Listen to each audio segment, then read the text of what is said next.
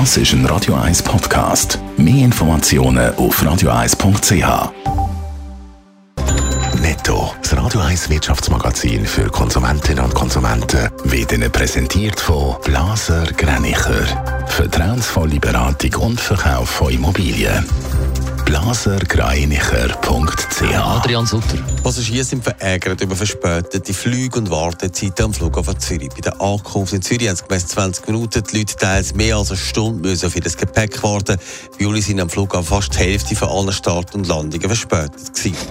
Der Liftbauer Schindler hat in den ersten sechs Monaten mehr Umsatz und mehr Gewinn gemacht. Zu dem Resultat hat bessere Effizienz bei den internen Abläufen geführt und auch die konsequente Preisgestaltung, heisst es in einer Mitteilung.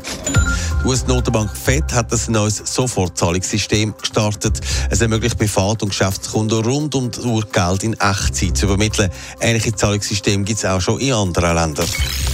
Wer von der Ferien heimkommt, will meistens eins sofort mit dem Koffer rein auspacken, vielleicht auch noch waschen und dann sind die Ferien vorbei.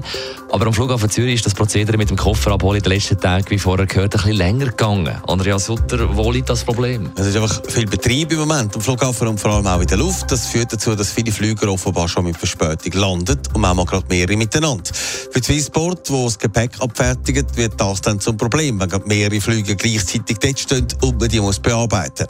Dass es aber gerade mehr als eine Stunde geht, wie die Woche offenbar bei gewissen Flügen, das sagt dann außergewöhnlich und ärgerlich. Was führt denn zu diesen Verspätungen? Ja, da fallen gemäss dem Flug auch verschiedene Faktoren zusammen. Das Wetter zum Beispiel ist ein Faktor, wenn es zum Beispiel stürmt und windet, aber eben auch, dass halt Sommerferienbetrieb herrscht.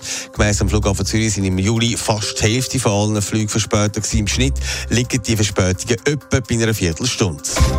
Netto, das Radio 1 Wirtschaftsmagazin für Konsumentinnen und Konsumenten.